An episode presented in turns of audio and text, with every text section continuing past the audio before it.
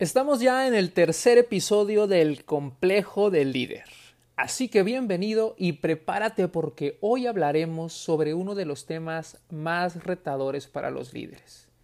Evolucionar empresas, acertar en las decisiones y sostenerse durante este proceso.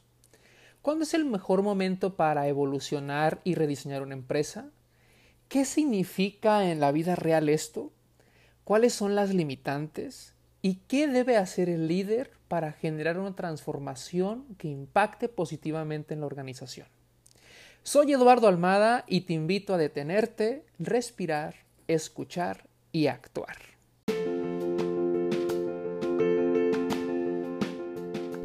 Desde hace mucho tiempo se ha hablado sobre innovación, cambio y transformación. Pero creo que hoy más que nunca esto debe dejar de ser una bonita filosofía de empresa y convertirse en una realidad. Desde antes que empezáramos a vivir todo este momento histórico de la pandemia, los mercados ya estaban obligando a las empresas a cambiar. Lo que está pasando con todo esto es que el margen de tiempo para hacerlo se ha reducido considerablemente. Por eso el enfoque de este episodio es una propuesta que habla de los principales puntos a considerar cuando una empresa ha decidido evolucionar. Así que si ya tomaste la decisión de cambiar o estás en ese proceso, este episodio es para ti. El primer punto que vamos a analizar tiene que ver con clarificar. Claro que si una empresa ha funcionado y tiene tiempo funcionando, hay cosas que se están haciendo bien y el primer conflicto que tienen los líderes cuando hablan de cambio es como si todo tuviera que evolucionar. Y lo primero que tenemos que preguntarnos antes de dar el paso hacia cambiar una empresa tiene que ver con tener mucha claridad sobre qué es lo que debe cambiar y qué es lo que debemos conservar. Claro que para respondernos estas preguntas tenemos que ser eh, muy fríos porque eh, como, como, decimos nosotros en, cuando yo le cuando trabajo con clientes que les hablo de, de, hacerlo sin piedad, o sea, tomar una decisión sin piedad. Porque probablemente esto implica que dejes un producto a medias, probablemente ya hayas invertido en, en algo y tengas que abandonarlo. Y tengas que empezar a rediseñar la empresa y eso que pensabas que iba a ser la salvación de la organización o iba a ser un boom en la empresa, pues resulta que, que no va a funcionar. Entonces, el primer paso es tener esa claridad sobre qué es lo que debes conservar dentro de la empresa y qué es lo que debe cambiar. Y ojo con esto porque hablar de cambio y hablar de conservar también incluye a las personas, también incluye al equipo. El segundo punto tiene que ver con adaptabilidad. Es decir, esta situación que está pasando en el mundo, y como lo decía antes, el mercado ya nos estaba obligando a hacer cambios, tiene que ver con una, una fuerte tendencia a rediseñar la forma en que hacemos negocio. Eh, hay empresas como Uber, como Airbnb, como Netflix, que nos han mostrado una manera diferente de hacer empresa. Un, un modelo de negocio distinto al, al tradicional que que abre la posibilidad a que muchos podamos hacer uso de esas plataformas y muchos podamos hacer un negocio colectivo a través de una misma plataforma.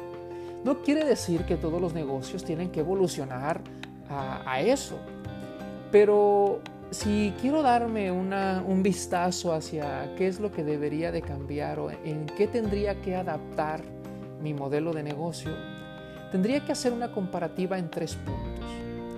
Uno, es las tendencias, hacia dónde se está moviendo el mercado, hacia dónde está evolucionando el mercado. Eh, mucho se hablaba que el mercado estaba evolucionando hacia la tecnología eh, y, es cierto porque antes eh, la gente decía, sí, todo va hacia la tecnología, todo va hacia la tecnología, y luego lo voy a hacer, y luego, y luego me meteré en eso. Y sin embargo, eh, hoy pues prácticamente estamos obligados a utilizarlo. Pero esto no quiere decir que todo se va a mover alrededor de la tecnología. es un recurso, tienes que estar ahí porque hay una parte del mercado que se va a quedar ahí, pero también hay otra parte del mercado que va a regresar a lo presencial, que va a regresar al uno a uno, a visitar las tiendas y demás. Eh, entonces, pero lo que sí es importante a considerar en esta parte de las tendencias es hacia dónde se está moviendo el mercado en tu nicho, en tu giro. Y como empresa, cuáles son las fortalezas que tú tienes que aportan a esa tendencia y cuáles son las debilidades que te alejan de esta tendencia. Y en función de este análisis entre tendencias, fortalezas y debilidades, podrá emerger una nueva manera de hacer negocios. ¿Qué es lo que tiene que cambiar y cómo, cómo debería empezar a evolucionar tu negocio? Una vez que tengas claridad en, en, lo que debe cambiar, en lo que debe, se debe conservar, y hacia dónde se tendría que mover tu modelo de negocio, entonces llega el punto 3 que tiene que ver con, una, con el diseño de una estrategia. Y esto es bien importante, sobre todo en los momentos que estamos viviendo hoy en día, es que las estrategias deben de ser a corto plazo. Y sumamente importante es que sean aterrizadas a planes de ejecución que le den claridad al colaborador sobre lo que debe lograr. Ojo aquí porque hay una tendencia a darle tareas al colaborador. Y algo muy importante es que hoy en día los colaboradores más que nunca deben de estar enfocados a objetivos. ¿Qué es lo que tienen que lograr? ¿Cuánto tiempo tienen para hacerlo? Definir las acciones concretas a hacer para lograr ese objetivo y cómo se va a medir a ese colaborador de que está cumpliendo y sumando a la estrategia. Una vez que tenemos este mapa o esta ruta de cómo vamos a llevar a la empresa a evolucionar en este modelo de negocio, pues viene un reto sumamente potente y me parece que es el reto más fuerte que tiene el líder. Es eh, el cuarto punto que es la alineación cómo involucrar al equipo en todo esto. Justamente yo he hablado con empresarios recientemente con toda esta situación, clientes con los que, con los que trabajo eh, y que hemos acompañado en procesos de cambio. El reto más fuerte que están teniendo va en función de dos, dos vías. Uno tiene que ver con la, con la liquidez de la empresa, con la parte financiera, que es un reto muy fuerte. Y el otro es ¿Cómo hacen parte el equipo de, estas decisiones que tienen que estar tomando? Entonces la alineación del equipo siempre ha sido un desafío y siempre lo va a seguir siendo porque se mueven muchísimos intereses. Aquí entran temas como los que muchas veces hablamos, que es resistencia al cambio, miedo al cambio, eh, entre muchas otras cosas que, que seguramente le pasan a la persona. Pero hay cuatro puntos a considerar dentro de este punto de alineación o las cuatro fases por las que pasa una persona cuando está en un proceso de cambio. Y eso nos ayuda a saber cómo el líder debe acompañarlo. Por ejemplo, cuando una empresa decide cambiar, tu empresa ya decidió cambiar, ya decidió evolucionar, eh, gran parte de las personas entran en una primera fase que es yo estoy bien, no quiero cambiar. Es decir, ¿para qué cambiamos si como estamos, estamos bien, nos están funcionando las cosas, no hay necesidad de cambio? Y esa pequeña fase en la que entran o esa pequeña etapa es una etapa de confort. Aquí lo que el líder tiene que hacer es mostrar y concientizar la importancia de cambiar, cuáles son los beneficios de cambiar, cuál es el impacto que vamos a tener al cambiar, para que ellos puedan ser conscientes de la necesidad de cambio. Después de esto, las personas entran a una segunda fase, es, ok, sé que tengo que cambiar, pero no quiero cambiar. Y aquí entra una parte de resistencia como de proteger lo que siempre he tenido, lo que siempre he sido, y me resisto a transformarme, a desprenderme de lo que ya tengo. Aquí lo que los líderes tenemos que hacer, o, el trabajo del líder tiene que, ver con, con, mostrar una ruta, con mostrar claridad, con, con decir cómo, con, decir qué vamos a hacer, con decir eh, al colaborador mm, cuál va a ser el beneficio que, va a obtener por, por cambiar y que lo pueda palpar, que lo pueda tocar. Después las personas dicen, ok, eh, sí quiero cambiar, pero no sé cómo cambiar.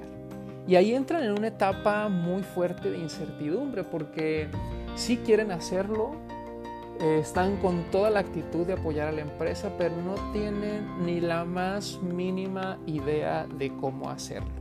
Claro, hay colaboradores que desde un principio estuvieron ahí, siempre quisieron apoyar a la empresa y desde un principio se sumaron al cambio, pero una incertidumbre tremenda porque no saben cómo hacerlo. Y ahí el líder tiene que acompañar prácticamente, tomar de la mano y decir cómo se hacen las cosas. Ahí la claridad es muy, muy importante. Y luego, después de esto, cuando la gente ya sabe cómo, entra una cuarta fase que es si quiero cambiar, sé cómo cambiar y es donde viene la acción. Es donde viene... Eh, donde viene el trabajo colectivo o el trabajo individual que impulsa a esta parte de cambio. Entonces, eh, este cuarto punto de alineación está muy pegado al, siguiente punto, al, punto número 5, que es la transición. Primero es entender en las fases que está el equipo y luego viene la parte de cómo voy a acompañar en este proceso de transición donde cambio el equipo del tipo de empresa que éramos ahora al tipo de empresa que vamos a hacer. Y aquí es donde se pone muy interesante porque entra el caos en su mejor momento. De hecho, mi trabajo en las empresas que, nos, que me contratan para acompañarlos en procesos de cambio es meter caos, porque las personas crecemos en la crisis las potencias mundiales han nacido después de una crisis, después de un caos. Y eh, resulta que para que haya un cambio verdadero, una evolución verdadera, es que necesitamos entrar en un proceso de crisis y de cambio. Un día con un cliente hacíamos una intervención y le decía, oye, ¿ya hay cambios? Y me dice, no, a lo mejor es, muy pronto para que veamos cambios. Y le digo, es que si no se movió la gente con esto, entonces no se va a mover. Necesitamos meter crisis. Y luego me, luego me cuenta que se quedó crisis, Dios mío, ¿no? Se imaginó el terror, o sea, meter terror en la empresa. Eh, dice, es una palabra que, que se escucha muy potente. Pero un día un maestro me decía que los directores, los, los, líderes, debemos de ser expertos en meter crisis porque es cuando la gente se mueve. Y aquí hablo de un espacio, de, un, tema que es la dimensión del cambio, la transición. El cambio es una transición del punto A al punto B, de la empresa que somos ahora a la empresa que queremos ser. Es una transición y esa transición es una transición de caos, es una transición de crisis. El mejor ejemplo que tengo para explicar esto es cuando remodelas tu casa pues mientras se están remodelando es un caos, que polvo por aquí, que ruido por allá, que, que muebles por acá sucios y bueno, es un caos tremendo. Pero después tu casa queda muy bonita y, y entonces ese caos pues termina, pero esa etapa entre la casa que tenías y la casa que quieres pues tuvo que pasar por esa transición. Desafortunadamente no nos preparan para esto, ¿no? Nos preparan para dar lo mejor de nosotros, nos hablan mucho de dar el todo, pero difícilmente o muy pocas veces en la vida nos preparan en las escuelas, en las universidades, nuestros padres nos preparan para enfrentar el caos, para enfrentar la crisis. Aquí algo bien importante es que podamos entender que el caos es la dimensión en la que me estoy moviendo hacia otro punto. A veces cuando acompaño a un cliente y me dice, oye, fíjate que es un caos, es un, no, no, no, es la locura. Y le digo, no, no lo sabes aún, pero estás en el mejor momento. Después viene el punto número 6, que tiene que ver con sostenerse. Y yo recuerdo que estuve en Harvard tomando un entrenamiento y cuando nos dieron la clase o el tema de, de cambio, eh, la profesora se pone enfrente y lo primero que dice, si quieres que un cambio se sostenga o que un cambio se dé, tiene que ser drástico. No hay manera de que un cambio se sostenga si es paulatino. Y aquí me acuerdo mucho de esta historia que, cuentan que llega Hernán Cortés a, México, a conquistar México. Entonces ve a todos los mexicanos que querían defenderse y, sus soldados ven a tanta multitud que se quieren regresar a los barcos, a las carabelas. Entonces él lo que hace es va y quema las carabelas y les dice o nos defendemos o morimos. Y este ejemplo me gusta porque se asimila mucho al proceso de sostenibilidad en una empresa cuando decide cambiar. Porque si las personas de alguna manera siempre buscamos regresar a donde estuvimos cómodos o a los lugares que ya conocíamos o a los lugares o a los espacios que ya dominamos. Y si esos espacios dentro de la empresa siguen estando activos, las, personas, los equipos van a regresar ahí. Entonces cambiar o sostenerse implica eh, dar el salto y empezar a construir desde ahí. Claro, para que esto pase, y, esto que, planteo a continuación asocia todos los puntos, es que mm, hay cuatro puntos fundamentales dentro de este proceso del cambio, cuatro etapas. Una es que primero está el propósito, queremos cambiar, queremos una mejor empresa, tenemos que rediseñarnos y hay empresas que se quedan ahí. Justamente hoy, en este momento, hay muchas empresas ahí tenemos que cambiar, tenemos que hacer algo, es que tenemos que rediseñarnos y se quedan solamente en el sueño, en la idea, pero no pasan a otro punto un poco más profundo que es cuáles son los recursos que necesitamos para cambiar, ya sea humanos, ya sea intelectuales de conocimiento, ya sea de económicos. Pero para poder hacer un cambio, para poder cumplir ese propósito, por supuesto que queremos, necesitamos recursos. Sin embargo, quedarnos ahí todavía nos quedamos en un plano muy superficial de cambio, porque para que venga un cambio verdadero y realmente se, sostenga este cambio, pues tenemos que entrar a nivel de creencias.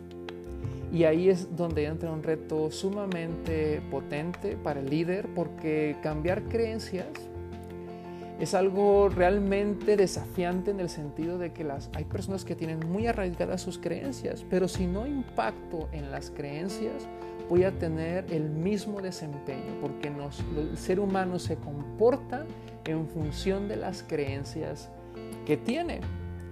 Y las creencias que nos vamos construyendo en la vida están directamente relacionadas con las experiencias que vivimos. Entonces, por eso es muy importante cuando desarrollamos un equipo, con nuestros hijos incluso, cuáles son las experiencias que les estamos, a los que los estamos llevando, porque esas van a ser determinantes para las creencias que van a tener. Sin embargo, trabajar a nivel de creencias todavía es un nivel, mm, aunque es un nivel más profundo, pero todavía hay una etapa más profunda que tiene que ver con modificar estructuras. Si la empresa, hay empresas que cambian de logotipo y se ven muy bien, pero si no cambian estructuralmente, pues de nada sirve que hayan cambiado su imagen. Las estructuras determinan nuestro comportamiento. Nosotros entramos a un lugar por la puerta porque alguien, y entramos por ahí porque alguien determinó que iba a estar la puerta y que por ahí vamos a entrar. Entonces el ser humano lo que hace es seguir estructuras. Y esto implica quizás rediseñar el organigrama, rediseñar procesos, rediseñar funciones, rediseñar espacios dentro de la empresa, porque si llegamos a nivel de estructuras, entonces vamos a poder sostener, sostener este proceso de cambio. Entonces hablamos de seis puntos. Clarificar, que implica decidir entre qué debe cambiar y qué debemos conservar adaptabilidad, que tiene que ver con modelo de negocio, estrategia, que tiene que ver con tener claridad y un mapa que me diga por dónde me tengo que mover, alineación, que significa mover al equipo por esas cuatro fases que, eh, que los lleven a la acción, y luego hablamos de transición, que tiene que ver con que el, el caos es parte del cambio y es importante verlo así para que lo podamos solfear, para que podamos avanzar en él. Y el sostenerse tiene que ver con entender que tenemos que llegar a nivel de estructuras. Y aquí agrego un punto más en la parte de sostenerse. Para poder sostener al equipo en ese proceso de, de, incertidumbre, de miedo que implica estarse moviendo y cambiando y salir de la zona de confort, aquí es bien importante pues el tema de feedback, de estar retroalimentando, de una comunicación muy constante con el equipo, pero también de ir midiendo. Es muy importante que el equipo tenga claridad de cuáles son los avances que se están teniendo para que, para que pueda tener un poco de certidumbre. Y algo importante es que siempre un cambio traerá este, cansancio, agotamiento, incertidumbre, crisis, miedos, desesperación, pero cuando estés en ese momento eh, implica que estás en la dimensión de, cambio, que implica que te has movido. Una empresa que no tiene eh, conflictos, una empresa que no se rediseña, pues siempre está en el mismo punto. Lo mismo nos pasa a las personas. Si siempre estás eh, en, una, en una misma emocionalidad, si siempre estás en no hay, no hay un caos, no hay crisis, no hay emociones, pues significa que, que, no te estás moviendo. Y la vida significa justamente eso.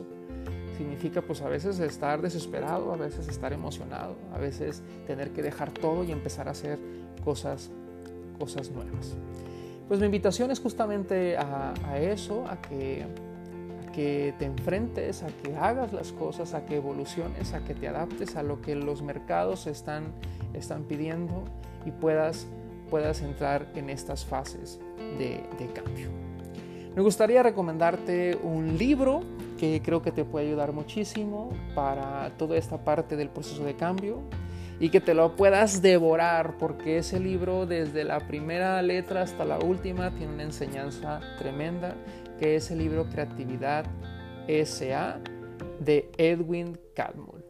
Es un libro que habla eh, este líder impresionantemente desde las primeras páginas, todas las creencias, todas las estructuras que tuvo que cambiar en él para poder construir lo que hoy conocemos como Pixar, em-, la empresa número uno en animación y que bueno, ha hecho unos productos increíbles. Bueno, me encanta, me encanta esta parte en la que, en la que recomendamos libros y quisiera dejarte pues con tres preguntas para reflexionar. ¿Qué es lo que ya sabes que tiene que cambiar, pero te resistes a soltar? ¿Qué de valioso hay en eso que proteges?